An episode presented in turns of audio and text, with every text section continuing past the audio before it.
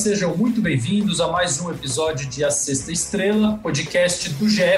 Globo sobre a seleção brasileira de futebol masculino. Eu sou Alexandre Losetti e viemos de uma semana sem episódio. Nós tivemos um hiato de uma semana. Normalmente gravamos às terças-feiras. Na terça-feira passada, nós perdemos o nosso querido Rodrigo Rodrigues e não tivemos e não houve qualquer inspiração, qualquer condição ou qualquer razão para gravarmos um episódio novo. É óbvio que a tristeza não passa, mas seguimos da maneira como ele sempre fez, com alegria, com, com luz, com um sorriso no rosto e tocando em frente, porque no próximo fim de semana, ou no fim de semana passado, depende de quando você estiver nos escutando, começou ou vai começar o Campeonato Brasileiro de Futebol, o principal campeonato do país, embora já comece desmantelado na sua primeira rodada, com jogos adiados por conta das finais dos estaduais, embora vá ter um calendário absolutamente insano por conta de tudo que estamos vivendo, da pandemia que ainda não acabou, do fato do futebol ter ficado mais de quatro meses parado. Nosso assunto é a seleção brasileira e o Campeonato Brasileiro continua sendo um fornecedor importante para a seleção ao longo do tempo. Claro que ela vem se tornando também ao longo desses últimos anos majoritariamente formada por jogadores que vêm da Europa, jogadores agora é, também da China, também do leste europeu, mas é, em sua maioria jogadores de clubes europeus, dos principais clubes. Só que o Brasil ainda tem uma parcela importante na seleção brasileira e é, eu trouxe para gravar com a gente o PVC, Paulo Vinícius Coelho, nosso comentarista aqui dos canais Globo, porque ele tem um dado bem bacana, bem interessante, que envolve seleção brasileira, campeonato brasileiro e Copas do Mundo. Fala aí, PVC. A história que. Primeiro, olá para você que está ouvindo a gente. A, a, o que você está falando, Losete, eu costumo dizer, costumo lembrar que a única seleção na história das Copas do Mundo que ganhou a Copa tendo mais jogadores convocados de fora do seu próprio campeonato do que de dentro do seu próprio campeonato, só a França fez isso. Nas duas Copas que a França venceu, ela tinha mais jogadores de fora do campeonato francês do que de dentro do campeonato francês. E a nossa impressão é que assim, ah, a seleção brasileira agora nos últimos últimas Copas que venceu tinha mais jogadores de fora do que de dentro, no time titular, mas no grupo não. Ah, então, em 94 eram 11 convocados que jogavam no Brasil e 11 fora do Brasil. E em 2002 eram 13 convocados no Brasil e 10 fora do Brasil. Para a lembrança de que a primeira, primeira Copa do Mundo que o Brasil teve jogador de um clube estrangeiro foi em 1982, quando Falcão da Roma e Dirceu do Atlético de Madrid foram convocados. Pois é, a gente está falando só de Copa do Mundo e é, é, natural que lá em 58, em 62, em 70 o Brasil não tivesse jogadores de fora, o futebol era completamente diferente. O PVC nos conta que em 82 o Brasil começou a ter estrangeiros, entre aspas, na sua seleção, é, mas esse número vem aumentando e, e PVC, assim, me parece é, loucura, me parece insano a gente pensar que hoje a seleção brasileira, ou mesmo sugerir que a seleção brasileira deva ter mais jogadores jogando no Brasil do que jogadores atuando na Europa, é, pelo contexto econômico, pelo fato de que realmente o êxodo é muito grande e é cada vez mais precoce. Agora, eu sempre fico me pensando e me criando várias interrogações e me colocando em vários dilemas, e alguns eu não sei responder, não sei resolver. Esse é um deles. Eu fico pensando se em alguns momentos não cabe mais jogadores. Eu não estou achando que eles têm que ser maioria. Aí acho que é fugir da realidade atual, é querer brigar claro. contra a realidade.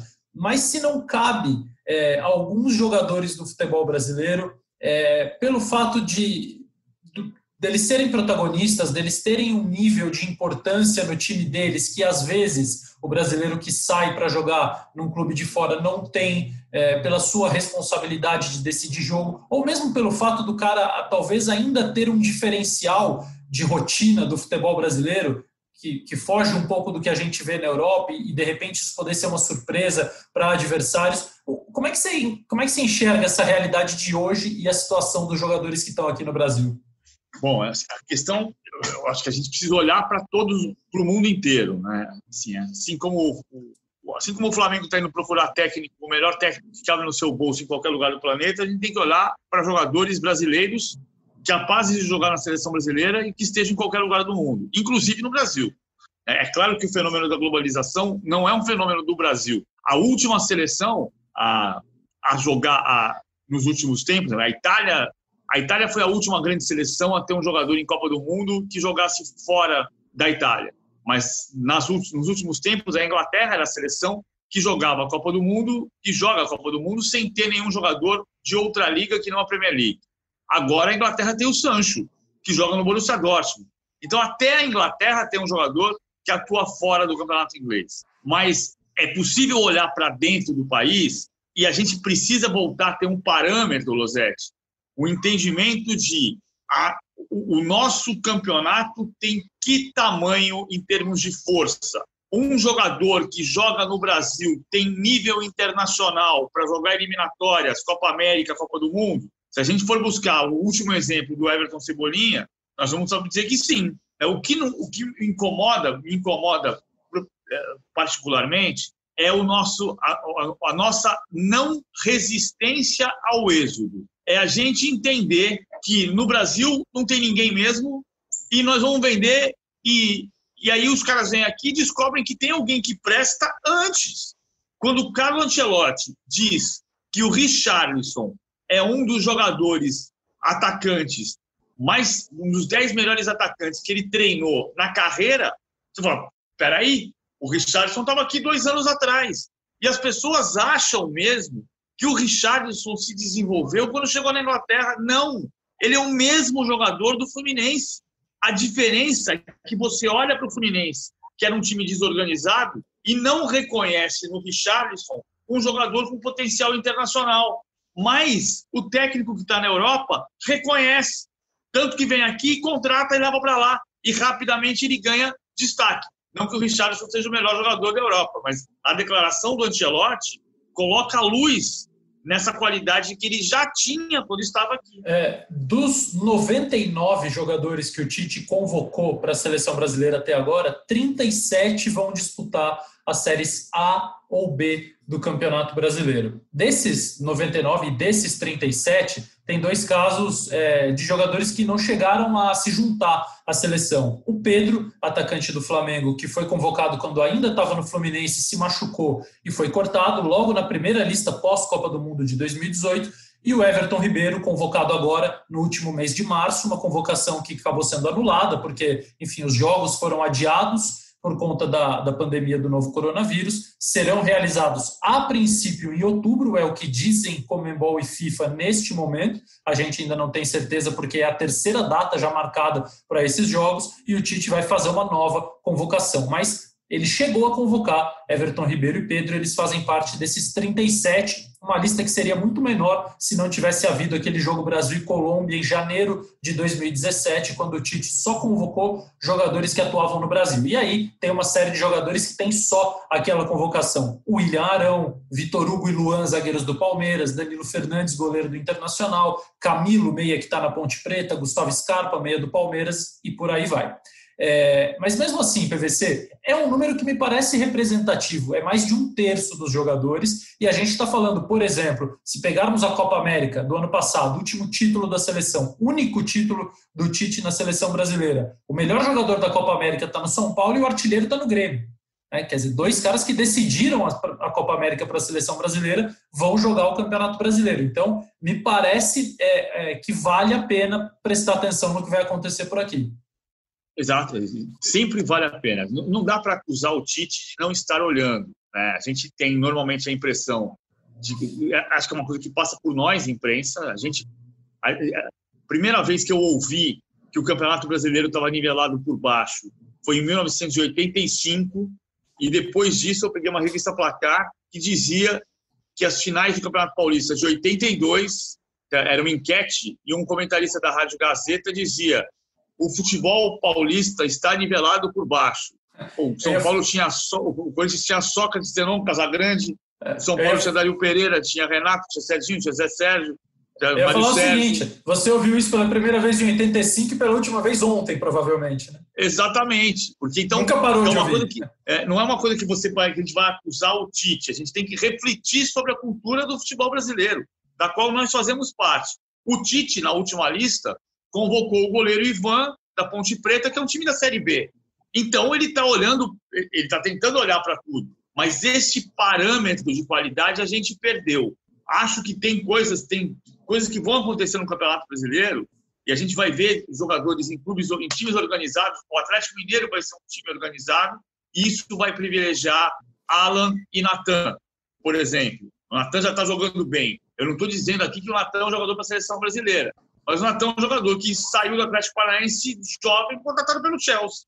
E se ele jogar num time que, diz, que, diz, que organizadamente faça aparecer o talento dele, a gente pode começar a ter que olhar para ele. Como para o Alan, que é muito bom jogador e que já passou e já trabalhou no Liverpool. Ah, então, a gente tem uma parte importante da seleção brasileira sub-17, campeã uh, mundial no ano passado, que vai jogar o Campeonato Brasileiro. Né? Seja o, o, o Diego Veron, o Peglon do Internacional, vai jogar, vai jogar, está no banco de reservas do Inter, mas vai entrar em alguns jogos, pode começar a aparecer um pouco mais. A gente vai ter Evanilson do Fluminense, que não é seleção sub-17, mas que é da, da, da linhagem do Richarlison. A gente não pode descobrir que o Evanilson tem potencial internacional quando ele estiver jogando na Premier League ou na Bundesliga. Já que o PVC falou alguns nomes, antes deixa eu só fazer uma pequena correção. Eu falei 37, mas se a gente contar os goleiros Felipe do Grêmio e Hugo do Flamengo, que ainda são categoria de base, a gente pode jogar esse número para 39. Eles foram convocados pelo Tite para serem observados como terceiros goleiros dentro de dois amistosos, aliás, duas sequências de dois amistosos, né? Dois com Felipe, dois com Hugo. Gabriel Brazão também foi convocado, mas esse já saiu do futebol brasileiro, então jogamos esse número para 39 dos 99 jogadores. Já que o PVC começou a falar em nomes, vou colocar mais uma pessoa nessa conversa. Dom Carmo Lédio Carmona é, mandou para a gente um áudio com algumas sugestões de jogadores que ele, se fosse o Tite, prestaria atenção durante o Campeonato Brasileiro que vai começar nesse fim de semana ou que começou no fim de semana. Fala, Dom Carlos. Olha, o Tite vai ter um cardápio bem interessante para olhar durante o brasileiro, pensando em jogadores que atuam por aqui para convocar para a seleção brasileira. É, vamos começar pelo. Vamos, vamos por ordem alfabética aqui, fazendo uma, uma passagem pelos clubes. Atlético Mineiro, eu acho que ele pode olhar dois jogadores bem interessantes no Atlético que podem ser úteis na seleção brasileira. O Alan, meio campo, que é aquele que jogou no Fluminense e bem ano passado, e o, o Guilherme Arana para lateral esquerda, até porque é uma função que não está não tá tão clara na seleção brasileira. Os laterais são, já têm uma idade avançada, o Arana é um jogador novo que pode, que pode ser importante. Hum, eu, vamos lá, no Flamengo, o Flamengo tem bastante gente né, que, ele, que, ele, que ele pode olhar. Rodrigo Caio, como sempre, pensando em zagueiro. Gerson, eu acho que ele não tem que olhar, ele tem que chamar, ele tem que convocar. Everton Ribeiro, idem, acho que são jogadores obrigatórios. E Gabigol também. E observar o momento do Bruno Henrique, o Bruno Henrique caiu um pouco de produção, é, observar o Bruno Henrique com muita atenção.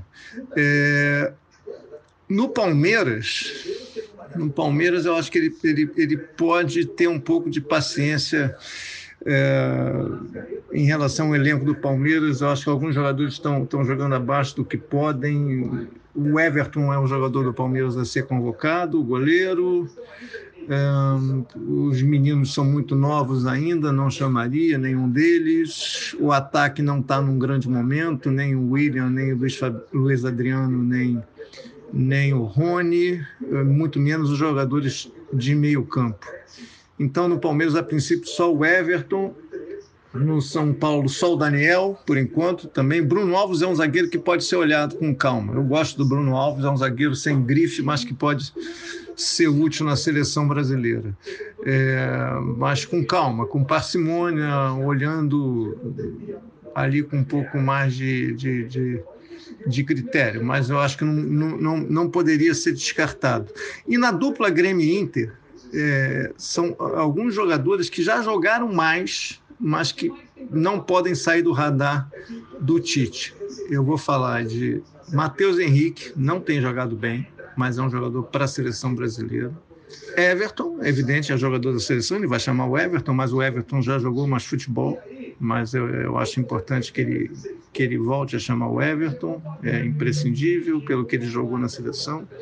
E no Inter, é, insisto que Edenilson em forma, eu acho que ele não voltou bem da pandemia, o Edenilson, mas é um jogador que pode vir a passar pelo crivo do Tite. O Tite quase convocou ele uma vez. Eu acho que se ele voltar a jogar o que jogou em 2018 e 2019, mereceria um chamado. Eu acho que, a princípio, seriam esses nomes que o Tite poderia chamar aqui dentro do futebol brasileiro. PVC, você falou no Alan do Atlético Mineiro e o Lédio também falou no Alan do Atlético Mineiro. O Lédio falou do Alan e do Guilherme Arana. Você falou do Alan e do Natan. É, me parece que o Alan já está posto aí por dois dos nossos brilhantes comentaristas como meio-campista a ser observado, e acho até que a carência na posição, não de primeiro homem de meio-campo, mas dali para frente, e, e, mesmo se a gente pensar em primeiro, a gente tem o Casemiro e o Fabinho que são absolutamente estabelecidos, mas talvez não tenhamos uma terceira opção consolidada. É, e o Guilherme Arana, que quando teve no Corinthians fez um ótimo campeonato, não despontou na Europa, mas começa bem a sua trajetória com o São Paulo nessa nova parceria do Galo. O que, você acha, PVC? O, o São Paulo mexeu no time nos dois primeiros jogos, né? né dois primeiros jogos. No jogo contra, os dois jogos contra o América. No primeiro jogo contra o América, ele jogou com o Fábio Santos de terceiro zagueiro. E, e no segundo jogo contra o América, ele fez linha de quatro, fez um 4-1-4-1, que o Jair e o Alan se revezavam na função de primeiro volante e o Arana de lateral esquerdo, entrando muitas vezes em diagonal. Eu acho que o Arana, é, assim, aí nós vamos colocar o Arana na concorrência, né? Porque tem Renan Lodge pediu passagem, mas precisa de um terceiro nome. Então, depende. Da, o Arana precisa de um pouco de maturidade, eu acho, porque maturidade tática, inclusive, e o São Paulo vai ajudar ele, vai ajudá-lo a ter essa, esse crescimento. Ah, nós não estamos falando necessariamente de jogadores que vão para a seleção brasileira. Né? Por exemplo, exato, o Alan exato. tem um potencial enorme, ele tem uma concorrência muito grande. Ele pode fazer um campeonato brilhante e não conseguir ser convocado. Isso é um outro problema. Mas estamos falando de jogadores que a gente precisa olhar com cuidado. Não tem um lateral direito, tá? O lateral da seleção de base do Brasil ano passado foi o Kelvin, do Atlético Paranaense. O Kelvin é um lateral suficiente ele é suficiente para barrar o Jonathan, que foi, que tem oscilado muito por lesões, que foi, que foi lateral da Internacional. Então, é, é, uma, o Kelvin pode se firmar no Atlético Paranaense, você precisa olhar para ele. Né? Eu falei de alguns jogadores da seleção sub-17 do ano passado, o Sandri está entrando no Santos. Então, não, não é seleção agora, mas se ele já jogou em seleção de base, ele é um jogador que tem que estar tá no raio de observação. É isso. A gente não está falando aqui de jogadores que achamos que devem ser convocados para os jogos de outubro agora, caso eles aconteçam, mas de jogadores é, que vale a pena acompanhar a evolução. Se vão evoluir, se vão confirmar aquilo que vem demonstrando nos últimos anos, se vão apresentar alguma versatilidade que de repente é, crie uma brecha para que eles sejam convocados para a seleção brasileira, às vezes numa posição que o Tite imaginava não, mas é, de uma outra maneira talvez sim. Agora, esses jogadores, PVC ainda, é, nós precisamos ver se vão evoluir. O Lédio disse o seguinte: o Gerson, o Everton Ribeiro e o Gabigol, eu acho que o Tite não tem que acompanhar, tem que chamar, tem que convocar. Ele considera jogadores, entre aspas, obrigatórios. É assim que você vê também esse trio do Flamengo? Eu acho o Gabigol obrigatório, mas o Gabigol vai jogar na seleção brasileira de um jeito diferente do que ele joga no Flamengo. E, e nós vamos perguntar se o Tite obrigatoriamente tem que adaptar a seleção brasileira à maneira como joga o Gabigol. E não tem. Dizer, o Gabigol não é o Messi. O Gabigol não é o Messi. O, as, as, existe uma Ninguém certa, é, né? um certo, Ninguém é. Existe um olhar enviesado para o Firmino, que foi, na minha opinião, um dos grandes jogadores da Copa América. Sim. Ele, ele é o centroavante invisível. As pessoas não percebem o trabalho tático que ele faz. E, e não é trabalho tático de voltar marcando volante. Não, é, é abrir, ele abre espaço. Ele é um abridor de latas no ataque adversário. Sai da área, ele arrasta volante, ele mexe do lado, investe com o Gabriel Jesus. Ah, tem que jogar o Firmino? Tem que jogar ninguém, tem que montar um time. O Gerson é um jogador que eu acho tem um potencial enorme de dar uma fluidez para o meio-campo da seleção que ela não conseguiu ter com Arthur e Coutinho. Não tem desde Renato Augusto. Não tem desde Renato Augusto. Agora, o Tite, a comissão técnica da seleção brasileira, entendem no Everton Ribeiro um jogador mais maduro do que o Gerson para a seleção brasileira. Porque Sim. o Gerson, para eles, não é nem sequer o terceiro melhor jogador do Flamengo.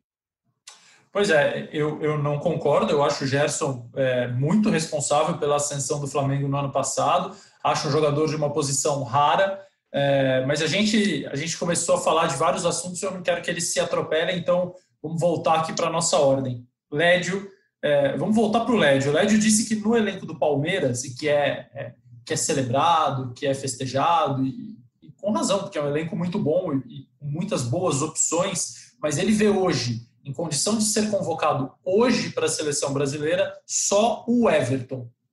É isso? Na tua opinião também? É, hoje só o Everton. Mas a gente vai ver o que vai acontecer com os garotos. É isso, que são bons, muito bons, aparentemente muito bons. Não são jogadores para a seleção brasileira hoje, mas a gente está vendo o Gabriel Menino e a, a, grande vantagem do que está acontecendo hoje, me parece, é você formar meio-campistas. Porque nesse desenho do meio-campo do Palmeiras, eles não podem ser volantes, porque o Palmeiras não tem um meia.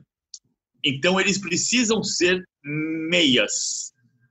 Meias, embora sejam volantes, ou seja, eles têm que ser um pouco Gerrard, Lampa, Chave, Iniesta, que você não olha para o Chave e diz assim, ele é um meia. Não, ele é um meio-campista. É, o Daniel Alves, eu acho que não, não cabe é, maiores discussões. Ele é o maior campeão da história do futebol e não tem jogado só com o que ficou para trás. Continua jogando bem, apesar das frustrações recentes do São Paulo, mas ele vinha fazendo um ótimo campeonato paulista até a paralisação, mesmo jogando no meio-campo. Então, acho que não, não precisamos perder tanto tempo com o Daniel. O PVC já falou da necessidade de se encontrar mais opções para lateral direito. O Daniel tem 37 anos, é, não sabemos como ele estará com 39 na Copa de 2022. É, e aqui o, o Mansur fala, o Mansur, o Mansur vai falar daqui a pouco, ainda não falou nada. O Lédio fala do Bruno Alves, que ele acha um zagueiro que tem potencial para ser observado, não para ser convocado no momento. Já não é um garoto, o Bruno Alves, mas conta com a admiração do nosso Lédio Carmona, e fala do Edenilson no Internacional, é, como um cara que esteve muito bem em 2018 e 2019, não tem brilhado tanto em 2020, mas que ele também acha que vale uma observação, além de Matheus Henrique e Everton Cebolinha, esses dois já chamados pelo Tite, é, imagino que é, continuem no radar, enfim, não, não há motivo nenhum para tirá-los. Além desses jogadores, PVC, quer acrescentar alguém? Vamos pensar. Ah, tem jogadores que já passam numa certa uma idade, né? Ah, eu acho que o Gabriel no Atlético Mineiro vai crescer. O Gabriel não é um zagueiro lento, está jogando com o Hever, mas eu acho que o Gabriel vai crescer. Já elogiado o Gabriel quando jogava no Botafogo, o Tite elogiava bastante ele. No começo, bem no começo da trajetória do Tite na seleção. E depois o Gabriel acabou não decolando como se imaginava, ainda eu acho que ele vai jogar com, com o Júnior Alonso e, e eu estou falando isso do, do, Atlético, olhando muito para o Atlético, porque eu acredito muito no, no São Paulo. Eu ele gosto muito do trabalho do São Paulo. É porque um time, um time que se monta faz aparecerem os talentos. Então, por exemplo, é, a gente tem o Thales Magno. O Thales Magno é jogador de seleção brasileira sub-17 e é um talento puro. Agora, é este campeonato brasileiro, nós estamos falando a partir da observação do campeonato brasileiro, este campeonato brasileiro vai fazer despontarem grandes jogadores do Vasco como talentos? Talvez não, porque o Vasco não aparece hoje. Ramon pode desmentir isso e fazer o maior Vasco da história. O Vasco, o Ramon se consagrar como técnico e montar um timaço no Vasco. Mas não parece hoje um time que você olha e fala, Thales Magno foi um destaque do Campeonato Brasileiro. Individualmente, o Thales Magno é muito bom, mas ele vai aparecer se coletivamente o time ajudar. A questão que você tocou, a gente falava do lateral direito. O pecado é você começar o campeonato do retorno do Coritiba, por exemplo, né? E o Coritiba estreia no sábado contra o Internacional, e a gente poderia ver um lateral direito, campeão mundial sub-17, Ian Couto do Manchester City. Sim. É esse que é o ponto. Esse é o ponto. Você, a gente não sabe se quem está aqui tem alto nível. Aí você fica olhando, quando você olhou, o Manchester City já veio, contratou e levou embora. E vários e ele pode que... virar. Yeah, e, e vários desses que nós estamos falando, é, pode virar o craque. Vários desses que nós estamos falando, a gente também não sabe se vai terminar o Campeonato Brasileiro nos clubes. Exato. É. A nossa derrota, no ano passado, saíram 57 jogadores durante o campeonato. É a vantagem desta vez é que o campeonato vai começar em agosto, mas os campeonatos europeus vão começar no dia 12 e 19 de setembro. Quer dizer, você tem um mês só de mercado para os clubes virem aqui no Brasil e levarem vários jogadores durante o início da disputa. É, e os clubes brasileiros em situação cada vez pior, porque as gestões só, as más gestões só foram é, mais expostas e mais agravadas em razão da pandemia, que tem efeitos econômicos em todas as áreas, em todas as atividades, em todos os países do mundo. O futebol brasileiro, obviamente, vai ser afetado, assim como todos os negócios mal conduzidos pelos seus gestores. Você falou do lateral direito, do Ian Couto, o Carlos Eduardo Mansur, também o nosso colaborador habitual aqui da Sexta Estrela, também acha que o Tite vai procurar um lateral direito e ele citou alguns nomes diferentes desses que o LED e o PVC falaram. Vamos ouvir o Mansur. Olá, Losete, prazer falar com você. O Campeonato Brasileiro sempre acaba projetando jogadores, alguns por vezes até que a gente não espera. Acho que, sob o ponto de vista da seleção brasileira, é, uma grande inquietação, é, mas também reveladora da carência da posição, é a lateral direita. Eu acho que a busca por um lateral pode ser um dos grandes, um dos grandes trabalhos da comissão técnica. É, até hoje, o, o, Daniel Alves é um jogador que vem tendo chance na, na seleção, apesar da idade avançada. Seguiu tendo, mesmo jogando em outra posição no São Paulo. Acho que a lateral. E, e eu tenho até dificuldade de dizer, é, nesse momento, que jogadores podem, podem ser observados, jogadores com idade é, para completar o ciclo de Copa. Acho que uma outra questão é com a queda técnica do Arthur, eu acho que algumas outras opções, embora o Bruno Guimarães lá no exterior tenha, tenha surgido bem, é, acho que outros jogadores vão começar a ser observados. Acho que o Matheus Henrique vai ser melhor olhado, deve voltar a ter chance. Acho que o, o desempenho, como ele não pôde por um adiamento de convocação, ter o convívio com o Gerson, acho que ele vai, vai olhar muito de perto o rendimento dele nessa sequência de jogos, porque de fato é uma, a, a posição do meio-campo perdeu um dos jogadores, pode ter perdido um dos jogadores que era de confiança. O rendimento do Arthur oscilou e até questões comportamentais entraram na questão. E acho que a, a, seleção ela tem hoje opções de meio-campistas, é, tem opções de atacantes, talvez não no número que se desejasse, mas ela tem poucas opções de, de, de do meia ofensivo, do meia do último passe, do, do jogador que meta a bola é, no último passe. É, e aí é uma, uma outra questão de, um tanto delicada. O Everton Ribeiro, por exemplo, que, que o Tite gosta, é, acho que é um jogador que ele vai continuar olhando e seguindo de perto. Com a dúvida sempre que gera se ele, no nível internacional, na competitividade internacional, é capaz de entregar o que, o que entrega no Flamengo. Ou então você vai partir para outros nomes. Por exemplo, é, em termos de talento, de técnica individual, eu acho que na, na posição do, do, sendo capaz de armar de trás, mas também de ser o camisa 10, entre aspas, o, o, o, o meia por trás do atacante, como vem sendo nos últimos jogos do Grêmio. Eu acho o Jean-Pierre um talento excepcional, excepcional. Agora precisa dar mais ritmo e mais dinâmica ao jogo. Essa é uma outra questão que é para a seleção resolver. Então, são, é uma posição que você também tem jogadores que você pode olhar, mas que você tem dúvidas sobre o rendimento deles. E aí tem também questões de jogadores que podem surgir. Se o Gabriel Menino vai se afirmar com esse, como esse meio-campista multitarefas, a, a, enxergo dele até um pouco mais de, de, de, de, promessa do que do próprio Patrick de Paula, embora seja um ótimo jogador também para ficar de olho. Acho que são dois jogadores que podem se projetar, é, olhar como se como joga o campeonato, o, o, o Arthur no Bragantino, enfim, já um atacante de lado de campo, de velocidade, mas que pode vir também por dentro. Enfim, acho que, são, acho que esses são alguns, não, não, não, não são todos, mas são alguns dos jogadores interessantes de se observar no campeonato. Sem contar a questão dos goleiros, que já são já tradicionais, o Cássio, o Everton, que já são convocados habituais, enfim. É, o próprio Daniel, que imagino que continue nos planos. Enfim, o campeonato tem sempre vai sempre acaba oferecendo, embora não sejam jogadores domésticos, não seja a maioria da seleção, mas sempre acaba oferecendo opções. Um abraço. Pois é, PVC, o Mossur fala aí da busca por um lateral direito, como já falamos, como você já falou, e ele cita dois jogadores que ainda não, não foram citados aqui, é, também nessa linha de ver como vão evoluir para, de repente, é, se apresentarem ou não como opções para a seleção brasileira. Jean-Pierre do Grêmio e Arthur do Bragantino. Jogadores interessantes né? e talentosos, e jovens. O Jean-Pierre é um meia clássico que tem, nesse momento, conseguido jogar entre as linhas. Ele está conseguindo achar espaço.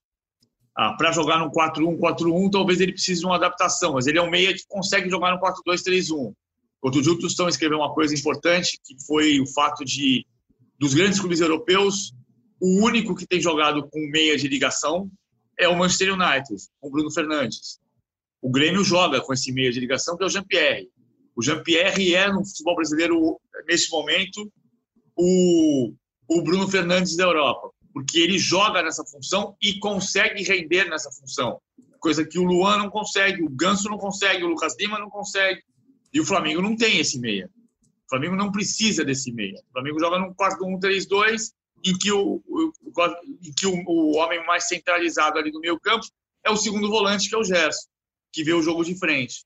Agora, a gente está falando, é, o, o Mansur falou do, do Arthur do Bragantino também, que é um, um atacante é, canhoto jogando pelo lado direito, um ponta de, de, pé invertido, numa posição que a seleção brasileira tem uma série de opções, mas que no futebol brasileiro se apresenta de fato como uma das mais interessantes jogando nessa posição, né, PVC? Tá difícil achar um, um jogador atacante que tenha habilidade, que jogue para o gol, que finalize bem, como ele está finalizando, como finalizou nesse Campeonato Paulista, que tenha velocidade, é, que tem um jogo associativo como ele tem, o Bragantino joga trocando passe, joga com bola no pé, joga com o Arthur por dentro e o lateral é, abrindo bem, dando amplitude, o Aderlan. Então, me parece um jogador também para prestar uma atenção. É para prestar atenção, é para observar. E ele tem. O, o projeto do Arthur já é também Europa, né?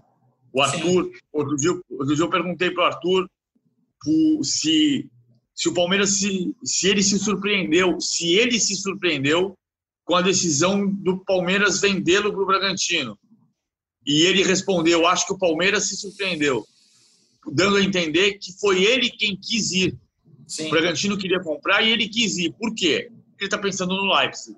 Então, esse é um jogador que pode terminar este campeonato brasileiro e não começar o próximo. Ah, e não exclusivamente pelo seu talento, mas pelo projeto internacional que tem, que tem a Red Bull. Mas é um jogador, ele, ele tem drible, ele tem o que o Rony, por exemplo, tem menos. O Arthur tem o drible e tem o chute. Isso é muito importante. Ele pode ser um, uma opção para o ataque da seleção brasileira para mudar um jogo, eventualmente. A gente falou mais de uma vez sobre a questão do Flamengo e de como o Flamengo joga, porque o Flamengo é, obviamente, o principal fornecedor de matéria-prima para a seleção brasileira, hoje olhando para o Campeonato Brasileiro. Só para ver se aqui nós estamos falando do Flamengo do Jorge Jesus. Né? A gente ainda não sabe e não tem como falar do, do Flamengo do Domenech Torrent, porque nós não fazemos exercícios de futurismo, não temos aqui uma bola de cristal, mas imaginamos que ele, pouco a pouco, como ele disse na sua entrevista de apresentação, vai implementar o jogo de posição no Flamengo, que é a sua preferência, a sua maneira de entender e de ver o futebol, auxiliar do Guardiola por muitos anos e trabalhando com o jogo de posição. Você acha que isso vai interferir na forma desses jogadores selecionáveis do Flamengo atuarem e talvez isso possa ter um efeito nas decisões do Tite sobre tê-los na seleção brasileira? Eu acho que o fato dele, aos poucos, implantar o jogo de posição, não. Porque você pode ter o. Por exemplo, o Gabriel pode parar de ter companhia, né? O Gabriel, é, se ele quiser, de uma maneira radical, e quiser dar amplitude com os pontas para amplitude é um conceito fundamental do jogo de posição, mas não quer dizer que você precisa precise dar amplitude com os dois pontas para deixar o centroavante isolado. Mas se ele quiser radicalizar nesse aspecto, por exemplo, o Gabriel pode perder um pouco da capacidade que ele mostrou no ano passado, porque o Gabriel não é centroavante, ele é ponta de lança. Ele precisa da, da tabela, tocar e aparecer na frente. Que é a diferença para jogar na seleção brasileira hoje também. É, o Tite precisa estar atento ao Gabriel, mas existe uma adaptação entre o jogo da seleção e o jogo do Gabriel, que pode acontecer se o Domenech for absolutamente radical em relação a isso, que não me parece que ele vai ser nesse momento. Acho que ele vai fazer pouco a pouco. No New York City, por exemplo, ele estava jogando jogo, jogo posicional, mas num 4-2-3-1 com o Weber, que jogou no Figueirense, na frente, que é um centroavante de mobilidade, mas ele é um centroavante de referência. O Flamengo não joga com centroavante de referência.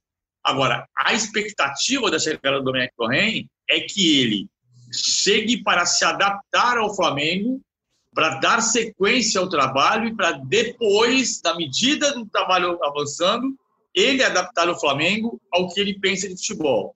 Se esse processo for bem conduzido, o Flamengo vai continuar jogando bem. É, é uma interrogação. Se o Flamengo continuar jogando bem, nós vamos continuar falando de Rafinha, de Gerson, de Bruno Henrique, de Gabriel, de Everton Ribeiro. Felipe Luiz, Rodrigo Luiz. Caio. Exato.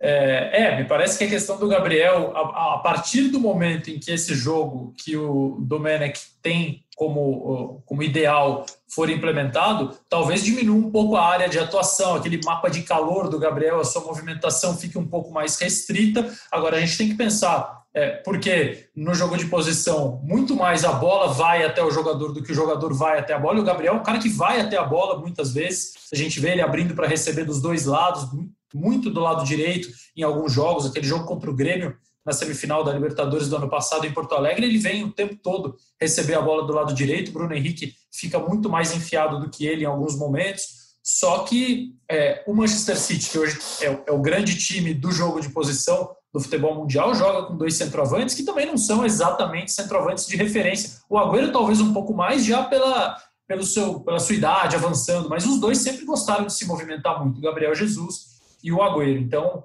é, eu estou curioso também para ver. Estou curioso para ver se o Everton Ribeiro vai continuar saindo do lado e vindo flutuar por dentro entre as linhas, ou se ele vai ter que ficar dando amplitude, permanecendo longe do jogo em alguns momentos, o que também não é do feitio dele. Mas vai ser um processo interessante até, e de repente isso pode até oferecer e não tirar mais opções do Tite, né? Dependendo de como ele quiser fazer a seleção brasileira jogar, é, ou das opções que ele queira ter para mudar um jogo, para fazer diferente do que tem feito, de repente pode ser um ganho para ele.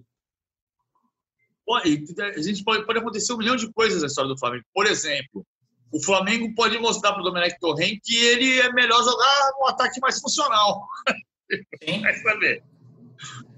O PVC, é, vamos para finalizar esse episódio, cair num, numa coisa que é extremamente extenuante e vai voltar a ser um problema dentre tantos do futebol brasileiro. A gente dizia que a seleção brasileira deve jogar, estão previstos jogos, os primeiros jogos das eliminatórias para os dias 8 e 13 de outubro. 8 contra a Bolívia, aqui na Arena Corinthians, 13 contra o Peru, na cidade de Lima. A seleção ficaria reunida do dia 5 de outubro ao dia 13 de outubro. Esses são os nove dias da janela da data FIFA reservados para jogos de seleções. O plano do Campeonato Brasileiro era parar.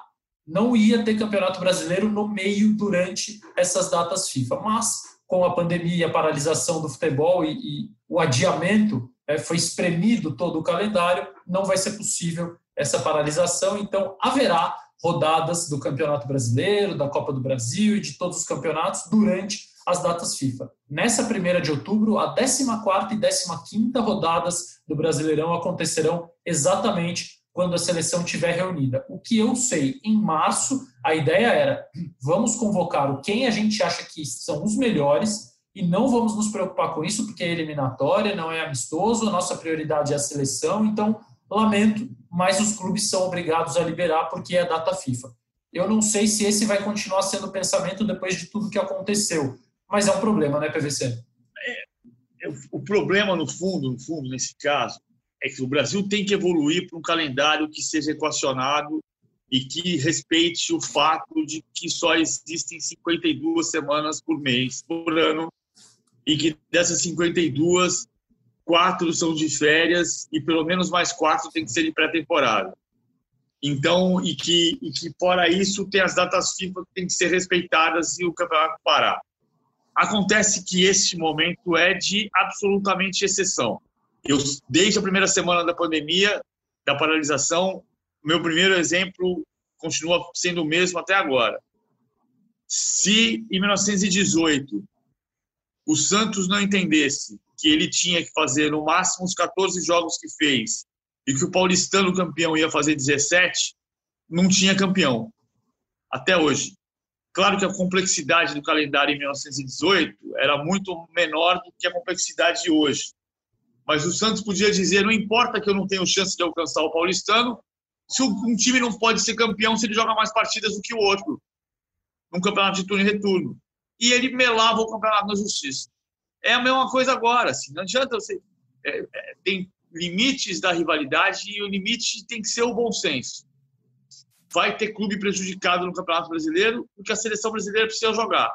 Se a seleção brasileira não jogar com a maior força possível, a seleção brasileira vai correr o risco de não se classificar para a Copa do Mundo. E se não se classificar para a Copa do Mundo, quem vai perder vai ser a indústria do futebol no Brasil. Então, neste caso excepcional, ah, acho que tem que haver um perdão momentâneo para esse problema histórico do calendário brasileiro, desde que exista o compromisso de que a partir de 2023 vai se corrigir isso e fazer o próximo ciclo de Copa 23, 24, 25, 26, respeitando as datas FIFA. É um momento de exceção, estou de acordo total contigo, embora eu entenda que o futebol brasileiro não suporta tantas prioridades. Né? O futebol brasileiro é, é a coisa que mais tem prioridade na vida. A seleção brasileira é prioridade no momento de garantir vaga na Copa do Mundo. Os estaduais são prioridades porque a CBF precisa manter a sua boa relação com as federações estaduais. A Copa do Brasil virou a prioridade dos clubes porque ela financeiramente é muito vantajosa. A Libertadores é uma prioridade quase obrigatória institucional porque o torcedor quer porque quer ganhar a Libertadores ou chegar o mais longe possível. E aí o Campeonato Brasileiro muitas vezes fica sufocado em meio a isso. Ele que deveria ser e é, na minha opinião, o principal campeonato do país. É, e muitas vezes ele fica é, espremido, sufocado entre tantas prioridades. Se nós não definirmos melhor o que é prioridade de fato, esse, esse momento de exceção, como bem disse o PVC, vai acabar se repetindo mesmo quando o calendário puder voltar ao que ao normal. Já não era, não considerava normal o calendário do futebol brasileiro. E o PVC falou isso agora há pouco. Mestre, para terminar, uma última pergunta que eu não ia te fazer, mas eu tive essa ideia e eu gosto de complicar os meus convidados. É, que jogadores do Campeonato Brasileiro seriam titulares da seleção do técnico PVC em 2020? Eu, eu acho que não mudaria muito em relação ao que o Tite tem feito. Acho que seria um Everton Cebolinha, e aí tem que puxar o Neymar para dentro, e seria, e seria o Daniel Alves. Acima de tudo, o Daniel Alves. Porque eu entendo que o Daniel Alves ele pode até não chegar até a Copa do Mundo, pode até não conseguir chegar, mas ele é um ponto de equilíbrio e de amadurecimento do time não é dos jogadores jovens. E não tem um lateral direito hoje como o Daniel. Se o Daniel vai chegar lá na frente ou não, é um próximo problema. Mas hoje, para o processo de maturidade deste time, ele faz bem. Eu sei que você que está escutando ficou curioso para saber como o Paulo Vinícius Coelho montaria esse ataque com Everton Cebolinha na esquerda, com Neymar por dentro, com Firmino, que ele já elogiou pra caramba durante o podcast, então seria o atacante dele, o centroavante dele, e do lado direito, PVC?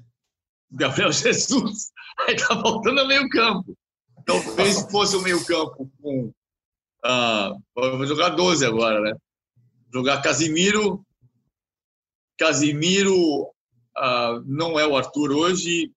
Talvez se pudesse fazer um, um time com. É difícil fazer, mas Gabriel Jesus, uma linha de quatro, com Gabriel Jesus, Fabinho, Casimiro e, e Everton Cebolinha, Neymar e Firmino na frente. 4, 4, é uma hipótese. 1, 1, mais ou menos isso. É um 4-4-2 até. É 4-4-2 é, o Neymar como segundo atacante. É. Isso, é. 4-4-1-1. Ele até revezando com o Firmino. Tem hora que o Neymar vai, ser, vai se aproximar e vai ser o centroavante. E a hora que o Firmino vai, vai, vai entrar para ser o centroavante. Como canta a torcida do Liverpool, uh, There's something that the copy wants you to know. The best player in the world is Bob Firmino. Eu adoro quando chamam ele de Bob. Para mim é uma das coisas mais legais do futebol mundial. Professor Tite, se você Sim, ouviu e, e, fizer essa escalação que o PVC sugeriu, por favor, dê os créditos à sexta estrela. Eu tenho certeza que, que você vai fazer isso. PVC, um beijo, se cuida bem, obrigado, fica em casa. Valeu. Eu gosto de gravar com você porque eu vejo essa vista bonita que você tem aí atrás. Então eu vou ficar te chamando toda hora só para ver a vista, tá? Combinado, show de bola. Obrigado, PVC. Obrigado a todo Valeu, mundo. Zé. Boa semana. Fiquem bem. Cuidem-se. Fiquem em casa. Usem máscara se precisar sair e ouçam a sexta estrela. Beijos e abraços.